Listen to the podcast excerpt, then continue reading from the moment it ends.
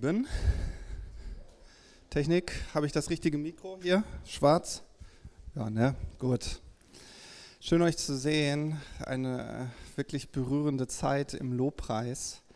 Ähm, ich liebe es immer wieder, dass, dass, dass Jesus uns so sein, sein Wesen zeigen will, so sein Herz zeigen will. Und wir wissen, wenn wir, wenn wir Jesus sehen, dann sehen wir, sehen wir Gott. Wenn Jesus kam auf diese Welt, um den Vater zu offenbaren. Amen. Und äh, es gibt nichts Schöneres, als dem Schöpfer, deinem Schöpfer, in die Augen zu sehen. Ähm, weil da ist so viel, da ist so viel Bestätigung, da ist so viel Liebe, da ist so viel Annahme, all die Annahme, die du für deinen Alltag brauchst, den du für deine Familiensituation brauchst, für deine berufliche Situation, egal womit du konfrontiert bist, Einblick in die Augen deines Schöpfers bringen genau das hervor, was wir gerade erlebt haben. Diesen Moment, wo wir von seiner Gnade erfüllt werden, von seinem Frieden erfüllt werden, von seiner Kraft erfüllt werden.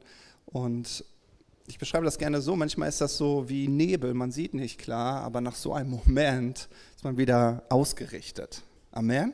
Und das ist auch so schön ähm, zu wissen, an wen man sich wenden kann. Ähm, und ähm, ich möchte heute gerne mit euch an die, äh, einmal an das anknüpfen, was ich vor zwei Wochen gepredigt habe. Deshalb werde ich das für alle, die letzt, äh, vor zwei Wochen nicht dabei waren, das nochmal kurz wiederholen. Ähm, und dann möchte ich, dass wir uns zusammen einfach wirklich so Jesus Herz anschauen. Ähm, es gibt, ja, ich mache erstmal die Wiederholung. Also, ähm, ich hatte vor zwei Wochen, war das Thema Zoom das Richtige. Wer erinnert sich noch? Ja, Zoom das Richtige. Ja, es ging so um das Thema, dass, äh, dass Jesus uns so ermutigt, den vollkommen guten Vater zu sehen und seine Versorgung und das als Fokus zu haben, als Priorität. Ja, man kann so beschäftigt sein in seinem Alltag, versuchen, sein Leben auf die Reihe zu bringen. Aber Jesus offenbart uns der, den Vater und er sagt, dass der Vater uns alles geben möchte und in Jesus gegeben hat. Und dass er uns täglich versorgt, wenn wir, äh, wenn wir unser Leben um ihn herum bauen, um seine Absichten, die er für unser Leben hat.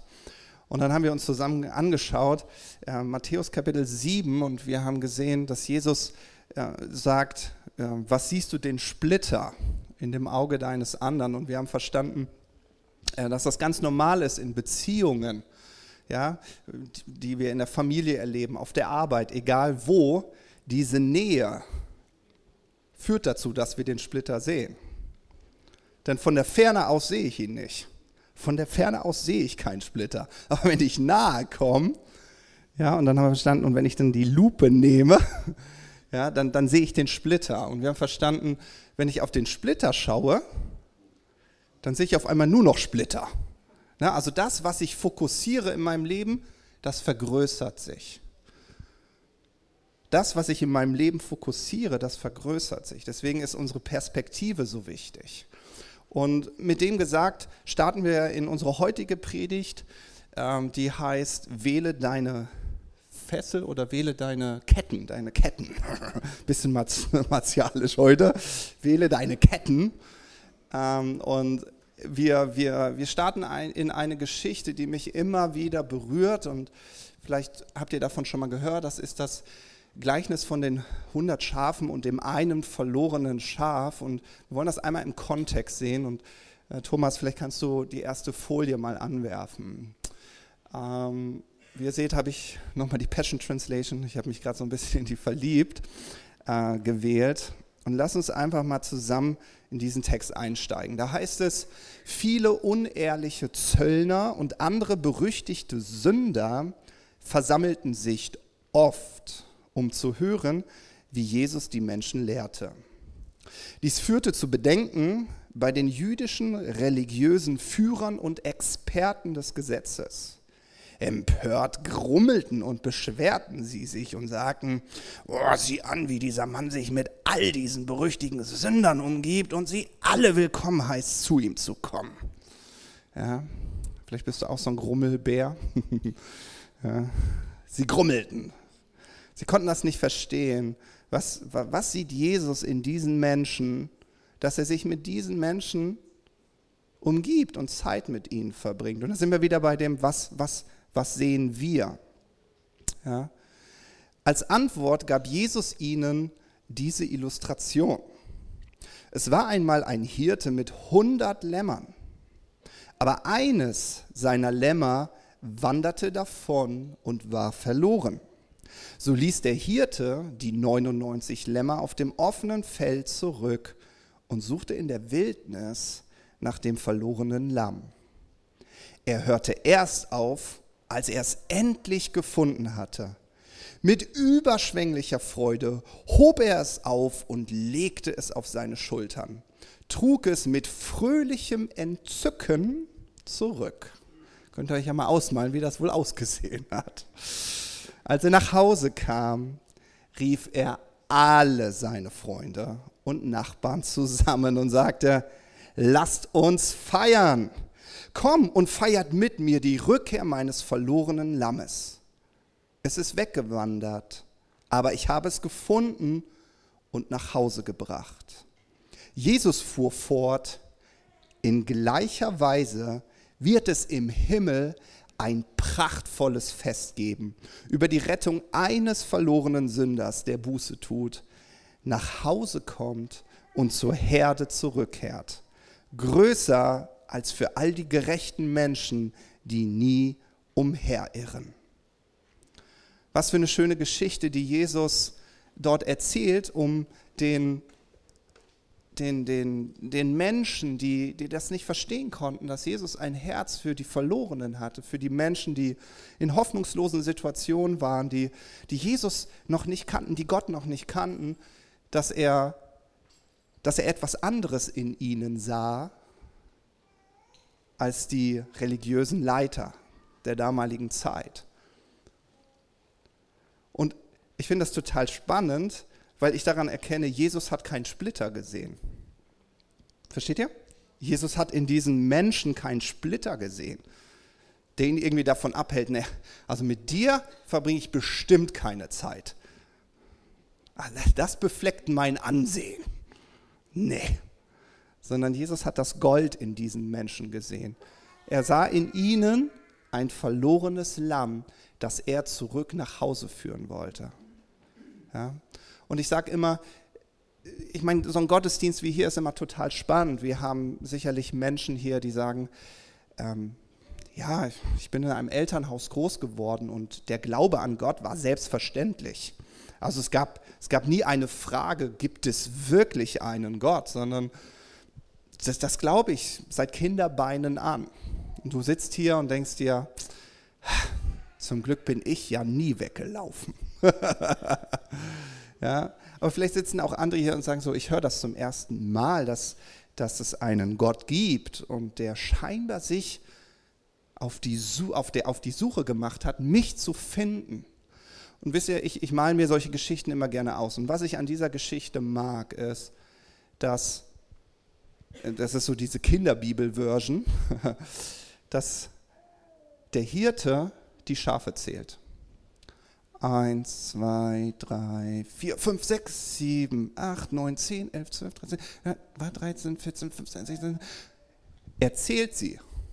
Weil ihr müsst ja wissen, dass eines fehlt. Versteht ihr, was ich meine? Also, das heißt, der Fokus von, von Gott ist total auf dein Leben gerichtet. Ob du Gott kennst oder nicht, spielt keine Rolle. Gott hat dich im Blick. Gott sieht dich, deine Situation, dein Leben. Ob du jetzt in der Herde bist oder ob du verloren bist und irgendwo in dem Gestrüpp hängst und sagst, ich weiß nicht mehr ein noch aus. Und was, wisst ihr, was mich berührt, ist dieses Herz von Jesus. Der Hirte macht sich auf. Der Hirte macht sich auf, das Verlorene zu finden. Und so hat Jesus sich aufgemacht, dich zu finden. Und an irgendeinem Punkt deines Lebens hat er dich gefunden. Da gab es diesen persönlichen Moment, wo du, wo du gesagt hast, irgendwie fühle ich mich verstanden, ich fühle mich abgeholt von dir, Jesus. Ja?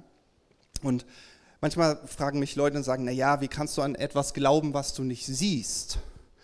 dann sage ich immer, weißt du, Gott ist manchmal wie die Luft. Ich sehe sie auch nicht, aber ich weiß, dass sie da ist und dass ich sie atme. Hoffentlich mit genügend Sauerstoffanteil. Deswegen lüften die Welcomer hier immer so gut. Dass ich leben kann. Aber manchmal kann ich die Luft spüren. Ne? Gerade hier im Norden, ne? wenn der Wind so ordentlich weht. Und so ist das mit Gott. Du kannst ihn manchmal vielleicht nicht sehen mit deinen natürlichen Augen, aber du kannst ihn spüren. Du merkst, wie, wie Friede in dein Leben einkehrt, wie du dich geliebt fühlst, wie du dich angenommen fühlst.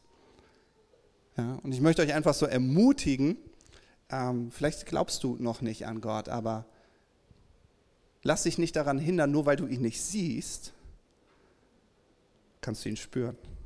Ja? Du kannst ihn spüren, du kannst ihn erleben. Das ist, was wir heute im Lobpreis hatten. Zurück zu der Geschichte.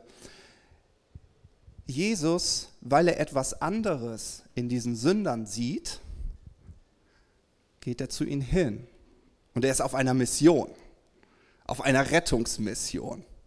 Das klingt für uns Männer schon ein bisschen cooler, ne? Ein bisschen mehr Mission Impossible. Und so stelle ich mir das auch vor. Du musst was finden, wo du nicht weißt, wo es ist. Kennt ihr sowas? Also ich kenne sowas. Ja, also eigentlich nicht. Ich bin schon sehr sortierter Mensch. Ich weiß eigentlich immer, wo ich meine Sachen habe. Vielleicht kommt das jetzt auch mit dem Alter. Ich bin ja noch nicht so alt, das klingt irgendwie so, wuh, aber ich habe das schon manchmal, wenn ich in der Gemeinde bin, wir Fabrik 10 haben und ich so, oh, wo ist mein Schlüssel? Wo hatte ich denn meinen Schlüssel? Ne? Und das ist der Generalschlüssel der Macht. Da kommst du in jeden Raum und du bist am Suchen. Äh, Jörg, halt dir mal die Ohrenbälle zu. er ist für die Schlüssel zuständig. So, ich habe ihn bisher immer gefunden. Oder andere, ne? Aber kennt ihr das so? Wenn du etwas verloren, du weißt nicht, und was mich berührt, ist, dass Jesus sich auf die Suche macht und ich male mir das so aus. Ja, Jesus steigt über, über Berge und er sagt, oh, wo, ist, wo, wo ist das Lamm? Wo ist mein verlorenes Lamm? So, und, ja, ja, ja, so, ne? Und, und dann, und dann, und dann guckt er im Gebüsch und, ah, wo ist es denn? Aber es heißt, er hört nicht auf, bis er dich gefunden hat. Er hört nicht auf, bis er dich gefunden hat. Was für eine Liebe. Was für eine Liebe. Ja? Und dann, als er es gefunden hat, was heißt es? Er nahm es auf die Schultern. Sammy, heute erwischt es dich. Du wusstest es bestimmt. Come on, komm nach vorne. Und äh, äh, wer ist denn stark? Willst du Marvin? Come on, Marvin, dann komm du, Marvin. So, Sammy ist natürlich, Sammy ist das Schaf. So, und, und das heißt, als der Hirte das Schaf gefunden hat, dann nahm er es auf die Schultern. Ja, überleg dir mal was. Leg mal rüber, leg mal über deine Schultern. Ja. Und mit fröhlichem Entzücken, mit fröhlichem Entzücken ging er wieder zur Herde ging er wieder zur Herde, brachte das Schaf zurück und was sagt er? Lass uns feiern, lass uns feiern. So, ihr dürft euch setzen, habt ihr toll gemacht. Ja, lass.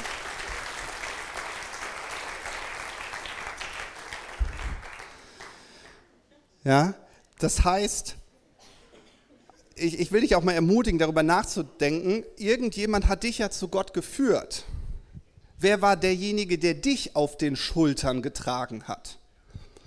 Wisst ihr, dieses Wort Schulter, ich finde das einen ganz interessanten Gedanken. Dieses Wort Schulter im Hebräischen, Shechem, äh, kommt von dem Wort Shakam und es bedeutet, seine Schulter zu einer Last hinbeugen oder neigen. Ja? Seine Schulter zu einer Last hinbeugen oder neigen, so wie der Marvin das gerade eben gemacht hat. Der hat nicht gesagt, naja, Du bist verloren, Sammy. Spring auf die Schulter. Komm, spring mal, spring mal. Nee, er hat seine Schulter geneigt. Und das ist, was Jesus gemacht hat. Er hat seine Schulter geneigt. Er hat Verantwortung übernommen für dein Leben. Versteht ihr? Er hat zur Chefsache gemacht, dich zu finden. Und wir alle finden unseren Weg zu Gott durch andere Menschen. Ist doch so, oder? Wir finden alle unseren Weg zu Gott durch andere Menschen. Und wir würden sagen, ja, wir sind alle die Schafe von Gott. Wir sind seine Geschöpfe, er hat jeden von uns im Blick. Aber interessanterweise benutzt er jeden einzelnen von uns, auch Hirte zu sein, der das Verlorene sucht, ja, der seine Schulter hin, hin neigt. Ja. Und die Schulter steht nichts anderes als dafür, dass du persönlich Verantwortung dafür übernimmst. Und dich entscheidest, hey, du bist mir wichtig. In deiner Verlorenheit, du bist mir wichtig. In deiner Krise, du bist mir wichtig. Und ich will dir helfen. Ja? Und interessant ist, manchmal denkt man ja, oh, das Lamm, das, das äh, in dem Bild gesprochen, das Lamm, das hat ja gar keine, das hat ja gar keine Möglichkeit, sich zu befreien. Und es stimmt, Jesus ist derjenige, der uns befreit. Aber es ist vielleicht nochmal so ein äh, zusätzlicher Gedanke, den ich total klasse fand. Das ist für unsere, die, die gerne die Bibel ein bisschen tiefer lesen. In Jesaja 9, Vers 6 heißt es: Denn uns ist ein Kind geboren, ein Sohn ist uns gegeben und die Herrschaft ruht auf seinen Schultern. Und man nennt ihn wunderbar, Rat, starker Gott, ewig Vater, Friedefürst. Und das ist, das ist ein prophetisches Wort über Jesus. Ja? Jesus, der Sohn Gottes. Uns ist ein Kind geboren, ein Sohn ist uns gegeben und die Herrschaft ruht auf seinen Schultern. Ja? Und ich mag dieses Bild, wenn Jesus dich auf seine Schultern gehoben hat, dann glaube ich, dass er schlussfolgert, dass er dich befähigen wird, ein Leben zu leben, wo du gute Entscheidungen treffen kannst, wo du machtvoll bist. Das Leben versucht uns zu beherrschen. Umstände versuchen uns zu beherrschen. Aber Gott hat dich machtvoll gemacht, Entscheidungen zu treffen. Die Herrschaft ruht auf seinen Schultern, weil du erlöst worden bist und wieder herrschen kannst. Ja?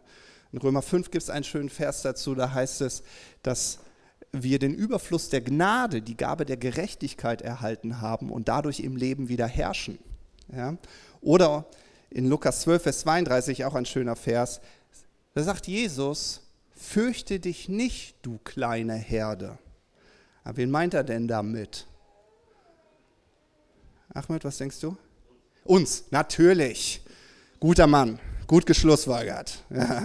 Fürchte dich nicht, du kleine Herde, denn es hat eurem Vater gefallen, euch das Reich zu geben. Ja, ein Königreich beinhaltet immer, dass du befähigt worden bist, Entscheidungen zu treffen, dass du Wahlmöglichkeiten hast und dass du entscheidest, was du erwählst. Ja? Ähm, und das soll auch das Thema dann von heute sein, wähle deine Ketten. Ja? Und ich springe heute ein bisschen, ja? Kriegst du hin, ne? Äh, und ich nehme euch da in eine Geschichte rein, die mich total berührt. Äh, die ist von dem Apostel Paulus. Ich brauche mal den Uli. Uli, einmal bitte nach vorne kommen. Uli Handrak.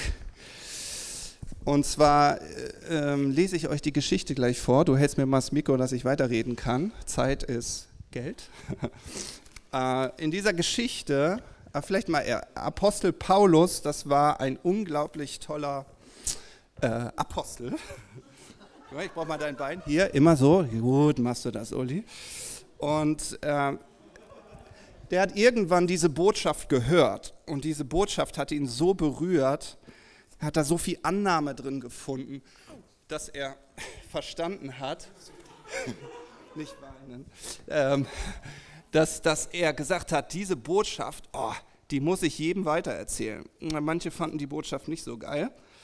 Und dann heißt es, dass er ins Gefängnis, ins Gefängnis geworfen wurde und dass er an die römischen Soldaten gekettet wurde. Geh mal bitte. Okay. Ah, das ist wirklich weh. Oh, okay. Aber so muss das mit Ketten sein, ja? Und wir finden das, wir finden das in Philippa Kapitel 1 beschrieben. Diesen Brief hat der Apostel Paulus geschrieben, während er im Gefängnis war. Steht er im Gefängnis. Und ich weiß nicht, wie deine Situation gerade aussieht, aber manchmal haben wir das Gefühl, dass unsere Lebenssituation wie ein Gefängnis ist. Steht er, wir denken, oh, irgendwie kann ich nicht ausbrechen. Irgendwie meine berufliche Zukunft, ah, ich kann da nicht ausbrechen. Äh, meine Familiensituation, ich kann da nicht ausbrechen. Es fühlt sich wie ein Gefängnis an. Ja? Und Paulus ist wirklich im Gefängnis. Ja? Und dann, und dann sagt er in Philippa 1, Vers 12 bis 13, sagt er, ihr sollt wissen, liebe Geschwister, und damit spricht er die Gemeinde in Philippi an und sagt, sorgt euch nicht. Und er sagt zu ihnen, dass alles, was mir hier zugestoßen ist, die Verbreitung des Evangeliums gefördert hat. Denn hier weiß jeder, dass ich für Christus in Ketten liege, sogar die Soldaten der Palastwache. Und was mich daran so äh, ermutigt, wenn ihr die ganze Passage lest, dann merkt ihr, dass Paulus voller Freude ist. Er ist in einer miserablen Situation, er ist scheinbar seiner Freiheit beraubt, ja, aber Paulus gestattet seinen Problemen nicht, seine Perspektive zu bestimmen. Ja?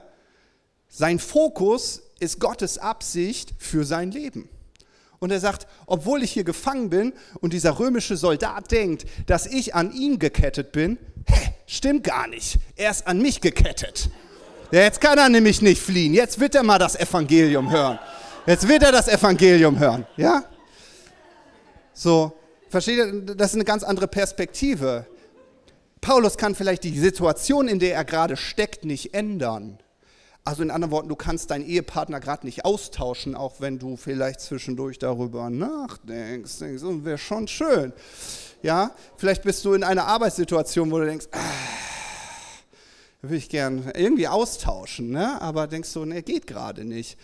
Aber Paulus verändert seine Situation dadurch, dass er nicht sagt, ja, wenn meine Umstände anders wären, wenn, wenn, wenn, wenn, wenn meine Frau anders wäre, wenn meine Kinder anders wären, wenn mein Chef anders wäre, ja, dann, nee, nee. Er sagt, ich brauche die Umstände nicht zu verändern, ich verändere einfach meine Perspektive.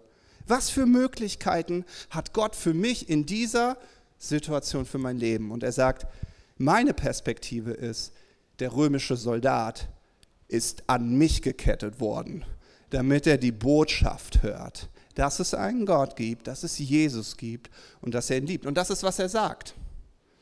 Ja?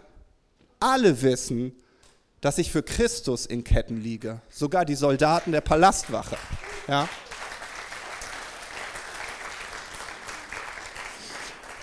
Also in anderen Worten, wir wählen unsere Ketten.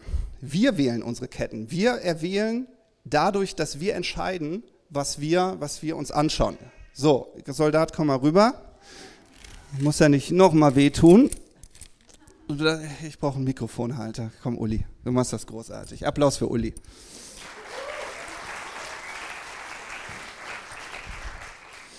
Ähm, wir alle kennen, wir alle kennen in unserem Leben, dass, also es gibt immer so Situationen, wo ich mit Menschen spreche und die sagen dann, so bin ich halt.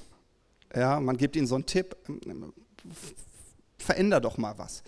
Es geht nicht so bin ich halt. Ja? Also in anderen Worten, sie beschreiben so ihr Wesen, sie beschreiben ihre Persönlichkeit, äh, aber deine Persönlichkeit, die ist nicht einfach so entstanden. Okay? Es ist so, als würden sie sagen, naja, ich bin gefangen, ich bin ein Gefangener meines Wesens, ich bin ein Gefangener meiner Persönlichkeit, ich kann mich nicht ändern. Aber wie entstehen solche Ketten, wie entstehen solche Bindungen in unserem Leben? Sie fangen mit der Perspektive an. Jesu Perspektive war, das sind verlorene Lämmer, die zu meiner Herde gehören. Das war seine Perspektive. Die Perspektive der Pharisäer war, oh, gottloses Volk, vor dem muss man sich schützen. Ja, also es fängt mit Perspektive an. Deine Perspektive beeinflusst deine täglichen Entscheidung, die du triffst. Jesus entschied sich, ich habe Zeit für dich. Du hast ein Problem, ich habe Zeit für dich. du, du bist auf der Suche nach Hoffnung, ich habe Zeit für dich. Die Pharisäer, ihre Perspektive, nee, ich habe keine Zeit für dich. Bleib mir fern. Ich habe auch keine Liebe für dich. Ja? Diese täglichen Entscheidungen führen zu unseren Gewohnheiten. Ist so, ne? Kennt ihr das? Man entscheidet sich, man wählt jeden Tag. Aufgrund seiner Perspektive trifft man Entscheidungen. Und diese Entscheidungen, die werden irgendwann zu einem automatischen Verhalten. Ist so, ne? Automatisch. Du denkst gar nicht drüber nach, du machst es einfach.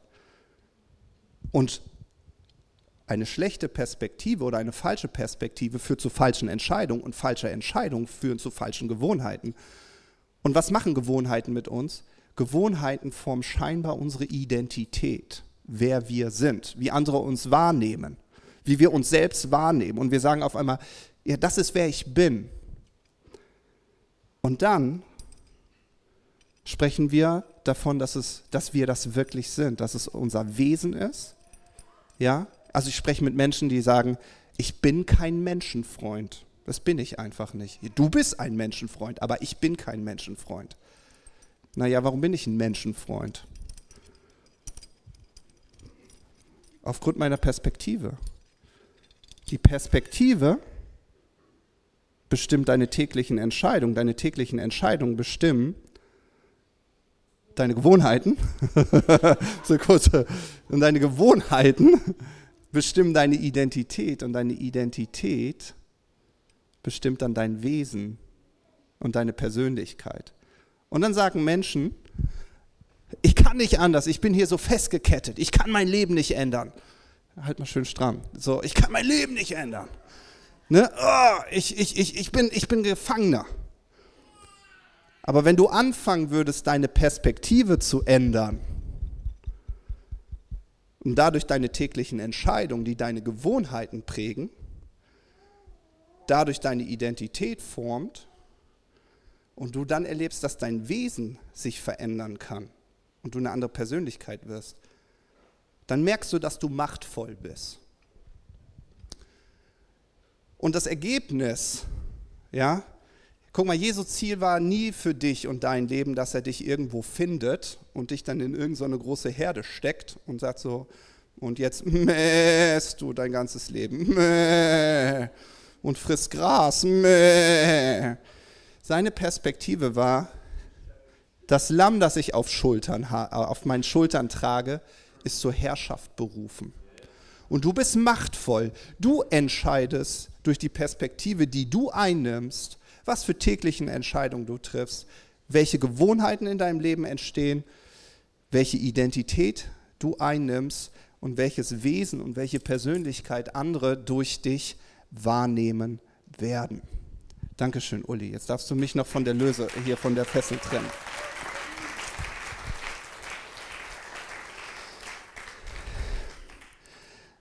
Und eine Geschichte, die uns das so, so wirklich nochmal so vor Augen malt, äh, das ist die Frau am Jakobsbrunnen. Und ich weiß, wir haben die Geschichte so häufig schon gehört, aber ich liebe diese Geschichte immer wieder, weil die so aus dem Leben ist. Versteht ihr? Die spricht so aus dem Leben.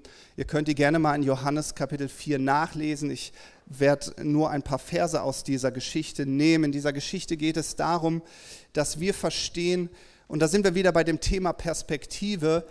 Ähm, für, es heißt in, in Vers 4, Jesus wusste, dass er durch Samarien ziehen soll. Also er wusste, dass Gott sagt, Dein nächster, dein, dein, deine nächste Etappe ist Samarien. Aber wisst ihr, wenn ihr Samarien hört, denkt ihr, boah, muss ein cooler Ort sein. Weil irgendwie hat jeder schon von diesem barmherzigen Samariter gehört. Ja? Und, und für uns ist, wenn wir Samariter hören, bei uns ist so, cool, yes, klingt wie Mallorca, will ich auch mal hin, schön. Für die Juden war das aber, als würdest du von der Hölle sprechen. Ja? Samariter, das waren ihre Erzfeinde. Also, das ist wie, als würdest du versuchen, dass ein Dortmunder Fan und ein Schalker Fan Freundschaft schließen. Das ist echt eine Herausforderung. Ja? Das ist für die Männer, die Fußball lieben, Kontext. Ja, jetzt, ah, jetzt verstehe ich dich, Matthias. Ah ja, weiß, was du mir sagen möchtest.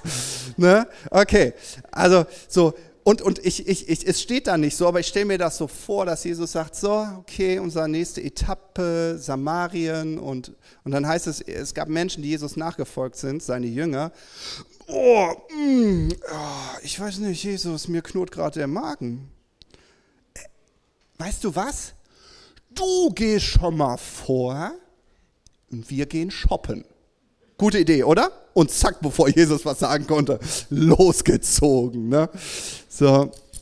Und äh, während sie dann da losziehen und einkaufen, heißt es, dass Jesus dann an diesen Ort geht, ja, und er setzt sich in der Mittagshitze an diesen Brunnen und dort begegnet ihm eine Frau. Aber nicht irgendeine Frau, sondern eine Frau, die geschunden ist durch das Leben. Sie, sie ist auf der Suche nach Liebe, sie ist auf der Suche nach, wer füllt dieses tiefe Bedürfnis in meinem Herzen nach Liebe und Annahme. Und, ähm, und Jesus, Jesus sieht diese Frau genau so. Wieder als ein verlorenes Schaf, versteht ihr? Nicht als ein Erzfeind. Aber deine Perspektive entscheidet, wem du begegnest ja, und wie du ihm begegnest. Und dann heißt es, da kommt eine Frau aus Samaria, um Wasser zu schöpfen. Und dann sagt Jesus, Jesus spricht zu ihr, gib mir zu trinken, denn seine Jünger waren in der Stadt gegangen, um Essen zu kaufen. Nun spricht die samaritische Frau zu ihm, wie begehrst du, ein Jude, von mir zu trinken, die ich eine Samariterin bin? Also ihre Perspektive ist, es ist No-Go. Du kannst mich nicht ansprechen. Wir sind Feinde. Was siehst du in mir? Also, wieso sprichst du mich an? So. Und Jesus antwortet und sprach zu ihr, wenn du die Gabe Gottes erkennen würdest und wer der ist, der zu dir spricht, gib mir zu trinken, so würdest du ihn bitten und er würde dir lebendiges Wasser geben. Sie spricht zu ihm, Herr, du hast ja keinen Eimer und der Brunnen ist tief, woher hast du denn dann das lebendige Wasser? Cool irgendwie, oder? Ich liebe diese Geschichte. Ja, also Jesus ist hier und Jesus, Jesus ist in diesem Gespräch mit dieser Frau und er, er ist auf einer Mission, er ist auf einer Rettungsmission. Ja, und er will diese, diese Frau retten ja, aus ihrem Leben. Nun, und jetzt sagt sie, du hast ja keinen Eimer. Ne? Und jetzt möchte ich euch mal was über Jesus beschreiben, was seine Perspektive ist. Jesus sieht diese Frau und denkt sich so, naja, du denkst an einen natürlichen Eimer, aber ich denke an dich. Du bist mein Eimer. Du bist der Eimer, der gleich von mir lebendiges Wasser bekommt und der dieses lebendige Wasser nehmen wird und in diese Stadt von Samarien tragen wird.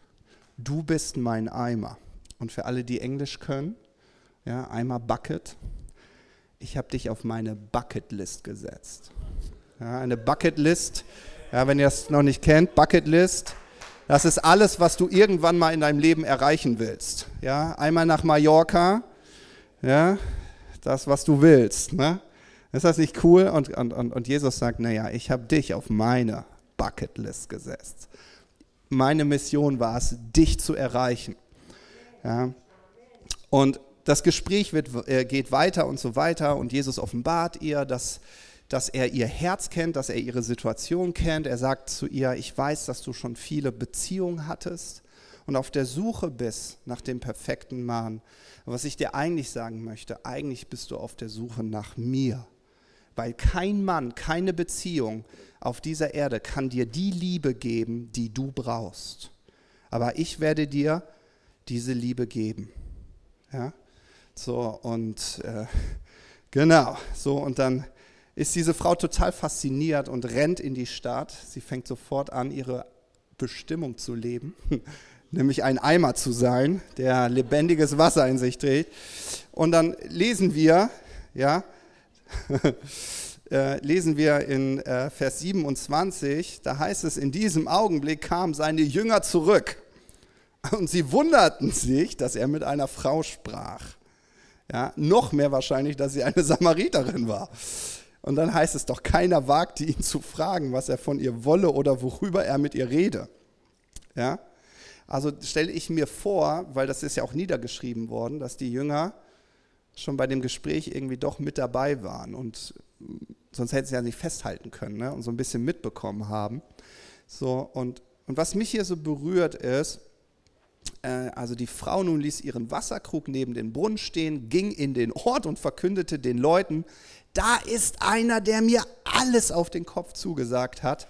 Was ich getan habe, kommt mit und seht ihn euch an. Vielleicht ist er der Messias. Vielleicht ist er der Messias. Total spannend, ne? Wisst ihr, an Gott zu glauben bedeutet nicht, dass man keine Fragen mehr hat. Diese Frau hatte noch Fragen, sie war sich unsicher. Ist, ist dieser Mann wirklich der Messias? Aber ich habe das Gefühl, er, er, er ist der Erlöser, er ist der Retter, er ist der Hirte, der mich gerade findet. Aber sie will das nicht für sich behalten, sagt, come on, people, wir müssen ihn kennenlernen, kommt, kommt mit. Vielleicht habe ich den Messias kennengelernt. Ja, und dann kommt diese große Menschentraube. Und ich, ich stelle mir da so vor, dass die Jünger denken, Scheiß, entschuldigt. Mist. Die Horde rottet sich zusammen. Weißt du, das ist, wenn du als Schalke-Fan, nein, als Schalke-Fan, auf einmal da so ein Dortmunder Block auf dich zukommen siehst, dann wird er kurz anders. So stelle ich mir das vor. Versteht ihr? Die so, so ja, so, und, genau so. Und, und was ich total spannend finde, das ist auch noch so ein Gedanken, den man da so richtig rausholen kann. Ähm, äh, während da heißt es ja, da strömten die Leute aus dem Ort hinaus, um Jesus zu sehen. Und dann heißt es, was die Jünger taten. Ja? Inzwischen drängten die Jünger Jesu, Rabbi, isst doch etwas. Ja? Total spannende Geschichte. Ich meine, die haben wahrscheinlich, ich wollte eigentlich eine McDonalds-Tüte mitbringen, hat nicht geklappt. Ja, da war leider Mayo verschmiert, sagt meine Frau, die kannst du nicht nehmen. Jetzt ist es eine Edeka-Tüte geworden, aber immerhin. Also die Jünger so, hey, wir waren shoppen. Jesus, der Döner wird kalt. Come on, ist was, ist was. Ja? Und äh, ich finde total spannend, was Jesus antwortet. Jesus sagt, meine Nahrung ist, dass ich den Willen Gottes tue, der mich gesandt hat und das Werk vollende, das er mir aufgetragen hat. Ja? Also ich habe eine Nahrung, die ihr nicht kennt. So, und das klingt erst ein bisschen komisch, aber wisst ihr, was ich glaube, was das war? Die, die, Jünger, die Jünger haben immer über die nächste Mahlzeit nachgedacht. Also was ihren Alltag bestimmt hat, war, äh, was essen wir zum Mittag? Warte mal, wenn wir die Route nehmen, was, kommen wir da an der nächsten Dönerbude vorbei, wo wir abends noch was zu essen bekommen. Und äh, wer hatte sich noch mal zu mir angemeldet heute Abend? Ach ja, äh, Jesse kommt vorbei und äh, will mit mir noch einen Film schauen. Okay, muss ich auch im Blick haben, so. Ne? Und, und, und Jesus ist so, merkt ihr gerade nicht, was hier passiert? Meine Nahrung ist die Mission. Ja? Während ihr über eure nächste Mahlzeit nachdenkt und Mahlzeitgesinnt seid, bin ich missionsgesinnt. Ja? Während ihr über eure Mahlzeit nachdenkt, denke ich über die Mission nach, die Gott mir gegeben hat, nämlich das Verlorene zu finden und zu retten. Ja? Und deswegen fährt er fort und sagt dann, sagt ihr nicht, es braucht vier Monate bis zur Ernte, nun ich sage euch, blickt euch doch um. Ja? Und die Jünger gucken die ganze Zeit auf das leckere Essen und sagen, Jesus, wenn du den Döner nicht nimmst, also ich esse den noch so. Und Jesus so, guck von dieser scheiß Tüte weg. Entschuldigt, ich entschuldige mich. Na, ich darf hier kein, ja, aber so, so, ihr kennt solche Momente, das ist Alltag. Ne? Und Jesus denkt, guck doch, blick doch da auf die Menschen, die kommen. Das ist eure Ernte, das ist eure Mission, das wird euer Leben mit Sinn erfüllen. Die Menschen, die gerade auf euch zukommen. Was? Die? Jesus, guck mal hin. Guck, guck dir die Splitter an, die die haben. Das sind keine Splitter, das sind Balken. Mit denen will sich doch keiner. Ach, wer will denn Zeit mit denen verbringen? boah, guckt doch mal. Und Jesus so, was ist eure Perspektive? Eure nächste Mahlzeit oder die Mission, auf die ich euch gesandt habe? Da ist eure Ernte. Und mich berührt das, weil es so Jesu Herz zeigt. Ich glaube, Jesus hatte Hunger. Jesus hatte Hunger. Aber Ernte bedeutet Arbeit. In unserem christlichen Kontext ist immer Ernte, wenn jemand, also für alle, die noch nicht so lange dabei sind, dann sagt man immer, man freut sich auf Ernte. Weil Ernte klingt immer so gefüllte Taschen. Leckeres Korn, hm, was man aus dem Korn so machen kann. Dönerbrot. nein, nein, ihr versteht, was ich meine. Ne? Dann bist du so, und denkst du, oh, Ernte ist so schön, Ernte ist schön. Äh, ich komme nicht aus der Landwirtschaft, aber wir haben den Christian und äh, wenn ich mich mit Christian immer unterhalte und sage, naja, erzähl mir mal was über die Erntezeit, da sagt er, äh, Arbeit, Arbeit, Arbeit.